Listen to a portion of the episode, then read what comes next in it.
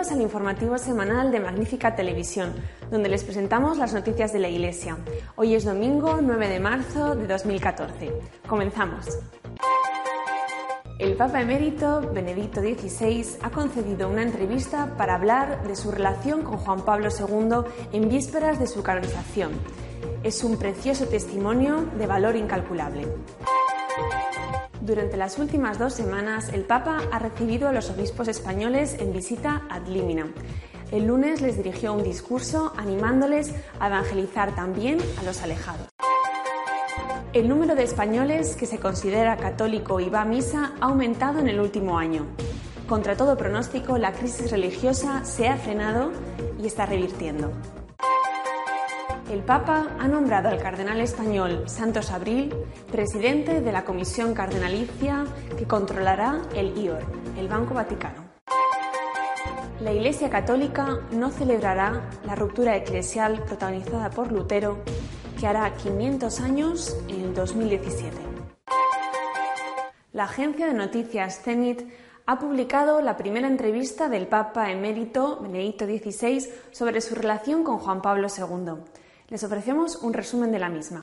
El periodista polaco Bloksimirx Reksiok y colaborador de Zenit ha sido el primero en entrevistar a Benedicto XVI desde que es Papa emérito.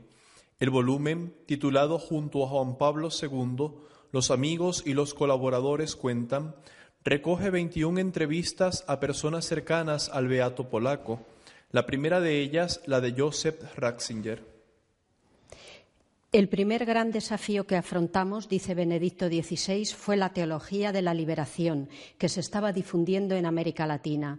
Tanto en Europa como en América del Norte era opinión común que se trataba de un apoyo a los pobres y que, por tanto, de una causa que se debía aprobar sin duda, pero era un error. La pobreza y los pobres eran sin duda tema de la teología de la liberación y, sin embargo, en una perspectiva muy específica las formas de ayuda inmediata a los pobres y las reformas que mejoraban sus condiciones eran condenadas como reformismo que tiene el efecto de consolidar el sistema. Amainaba la rabia y la indignación que eran necesarias para la transformación revolucionaria del sistema.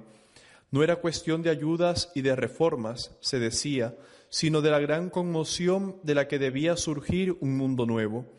La fe cristiana era usada como motor por este movimiento revolucionario, transformándola así en una fuerza de tipo político.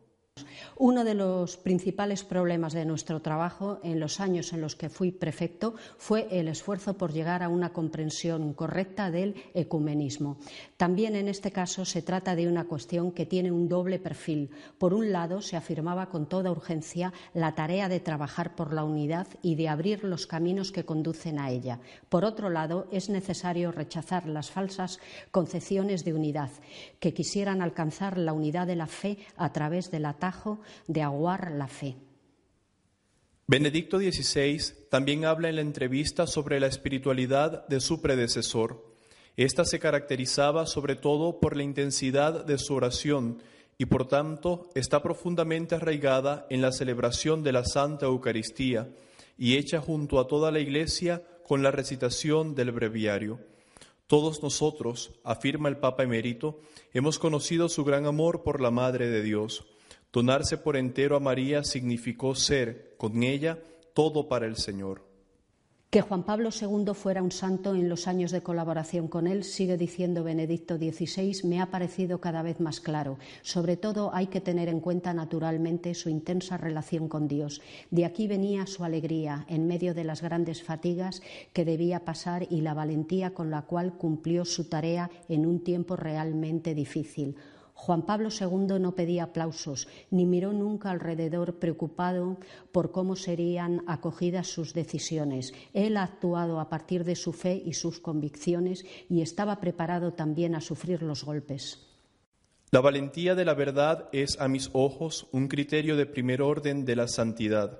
Solo a partir de su relación con Dios es posible entender también su incansable compromiso pastoral se dio con una radicalidad que no puede ser explicado de otro modo. Su compromiso fue incansable. Durante su primera visita en Alemania, 1980, Por primera vez tuve una experiencia muy concreta de este enorme compromiso. En Múnich decidió que debía tomarse una pausa más larga a mediodía. Durante ese intervalo me llamó a su habitación. Le encontré recitando el breviario y le dije, Santo Padre, debe descansar, y él, puedo hacerlo en el cielo. Habla también de su relación personal con Juan Pablo II, poniendo un ejemplo. Frente a la tormenta que se había creado en torno a la declaración Dominus Jesus, afirma el Papa emérito, me dijo que durante el Ángelus pretendía defender sin equívoco el documento. Me invitó a escribir un texto que no permitiera ninguna interpretación diversa. Debía emerger de forma del todo inequívoca que él aprobaba el documento incondicionalmente. Por tanto, preparé un discurso e intenté expresarme con claridad, pero sin dureza. Después de leerlo, el Papa me preguntó otra vez, ¿es suficientemente claro? Yo respondí que sí. Quien conoce los teólogos no se asombrará del hecho que, sin embargo, después hubo quien mantuvo que el Papa había tomado distancia del texto. El Papa Francisco se reunió el pasado lunes con los obispos de la Conferencia Episcopal Española. Les animó a evangelizar a todos instándoles a aumentar la actitud misionera.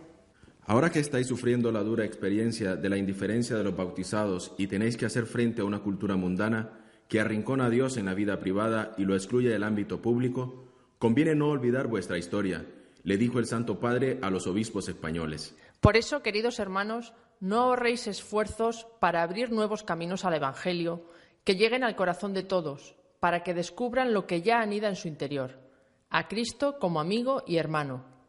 No será difícil encontrar estos caminos si vamos tras las huellas del Señor.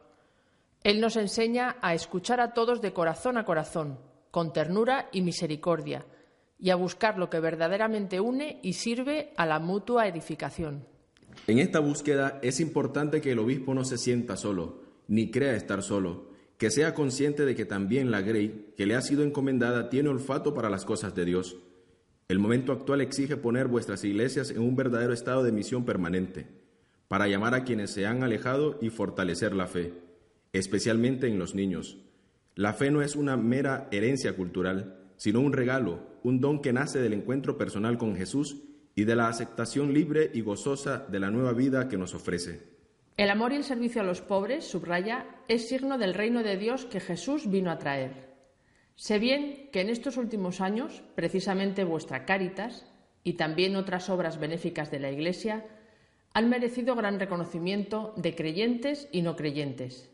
Me alegra mucho y pido al Señor que esto sea motivo de acercamiento a la fuente de la caridad, a Cristo, que pasó haciendo el bien y curando a todos los oprimidos, y también a su Iglesia, que es madre y nunca puede olvidar a sus hijos más desfavorecidos. La crisis religiosa en España parece haber tocado fondo. Empiezan a subir los índices de participación en la misa y además cada vez hay más españoles que se declaran católicos. El número de españoles que se declaran católicos ha aumentado media décima este mes de febrero hasta un 71% con respecto al mismo mes de 2013 y ha crecido también un 2% la asistencia semanal a misa, según el avance de resultados del barómetro de febrero del Centro de Investigaciones Sociológicas. El estudio también revela que un 15,4% de los encuestados se define como no creyente, un punto menos que en el mismo mes del año anterior, y que el 9,1% se declara ateo, un punto y medio por encima de la cifra de 2013. Además, un 2% de los españoles dicen profesar otra religión, frente al 3% del año pasado. Asimismo, ha aumentado más de un 2% el número de creyentes que asisten a misa u otros oficios religiosos, casi todos los domingos y festivos, excluidas las bodas, bautizos, comuniones o funerales, que ha pasado de un 10,8% a un 13,3%, y el de los que acuden varias veces a la semana, que ha pasado de 1,7% a un 2%. Por otra parte, se ha incrementado el porcentaje de creyentes que dicen no ir casi nunca a misa, que ha pasado del 61,2 al 62,6%, mientras que se ha reducido la cifra de los que van alguna vez al mes, 8%, y varias veces al año, 13,5%. El cardenal español Santos Abril ha sido nombrado por el Papa como presidente de la comisión cardenalicia que controlará el IOR. Santos Abril es arcipreste de la Basílica Santa María la Mayor en Roma. El cardenal presidente tiene la misión de convocar a la comisión cardenalicia al menos dos veces al año. La misma examina los informes sobre los principales procesos económicos y de estrategia general presentados por el presidente del Consejo de Superintendencia Asimismo, vigila la fidelidad a las disposiciones estatutarias y nombra a los miembros del Consejo de Superintendencia. La actual Comisión Cardenalicia fue nombrada en enero de 2014 por el Santo Padre Francisco y está integrada por estos cardenales: Santos Abril Castelló, Tomás Christopher Collins, arzobispo de Toronto, Pietro Parolin, secretario de Estado, Christoph Schomberg, arzobispo de Viena, y Jean-Louis Taurán, presidente del Pontificio Consejo para el Diálogo Interreligioso. Antes de que comenzase el trabajo de la comisión investigadora que preside el cardenal Renato Farina, el IOR había contratado ya a la consultora norteamericana Promontory para examinar la solvencia y la honradez de sus 23.000 clientes. El estudio está casi concluido y ha permitido quitar del medio varios miles de clientes dudosos y algunos clientes sospechosos, todo ello con la máxima reserva.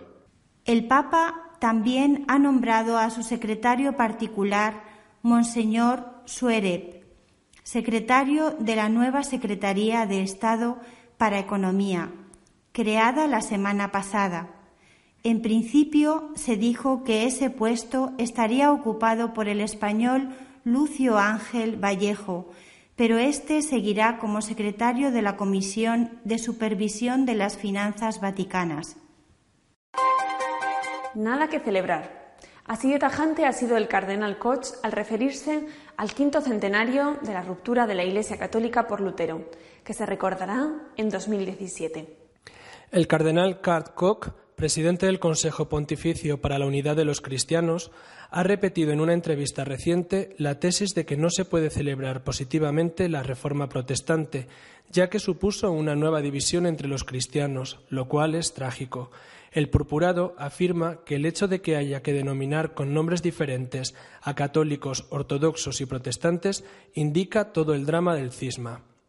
El cardenal explicó que la expresión evangélico no debe limitarse al protestantismo. Por supuesto, todo católico quiere ser evangélico, en el sentido de que él no conoce otro fundamento que el Evangelio, y lo mismo ocurre con la expresión ortodoxo. La entrevista también abordó el tema de la próxima reunión entre el Papa Francisco y el Patriarca Ecuménico del Constantinopla.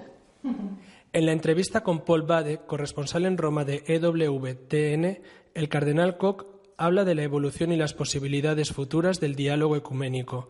El purpurado asegura que hay progreso en el diálogo con las iglesias de Oriente y advierte de los nuevos desafíos del pentecostalismo, que es muy activo en Iberoamérica y África. La entrevista también abordó el tema de la próxima reunión entre el Papa Francisco y el Patriarca Ecuménico de Constantinopla, Bartolomé I, que tendrá lugar en mayo en la Tierra Santa. La primera reunión de este tipo tuvo lugar hace 50 años, en 1964, cuando el Papa Pablo VI y el patriarca Ategánoras. Por otro lado, el cardenal Gerard Müller, prefecto de Doctrina de la Fe, ha vuelto a repetir que la enseñanza de Cristo y su Iglesia es clara. Las personas cuyo estado de vida contradice la indisolubilidad del matrimonio sacramental no pueden recibir la Eucaristía. Al mismo tiempo, advierte que aunque la idea de que la doctrina puede ser separada de la práctica pastoral de la Iglesia se ha convertido en habitual en algunos círculos, esa no es ni ha sido nunca la fe católica. La entrevista también abordó el tema de la próxima reunión entre el Papa Francisco y el Patriarca Ecuménico de Constantinopla, Bartolomé I, que tendrá lugar en mayo en Tierra Santa. La primera reunión de este tipo tuvo lugar hace 50 años, en 1964, cuando el Papa Pablo VI y el patriarca Atenágoras se reunieron en Jerusalén y poco después se levantaron las excomuniones mutuas. Nuestro comentario de esta semana está dedicado a la entrevista al Papa Emérito Benedicto XVI sobre su relación con Juan Pablo II.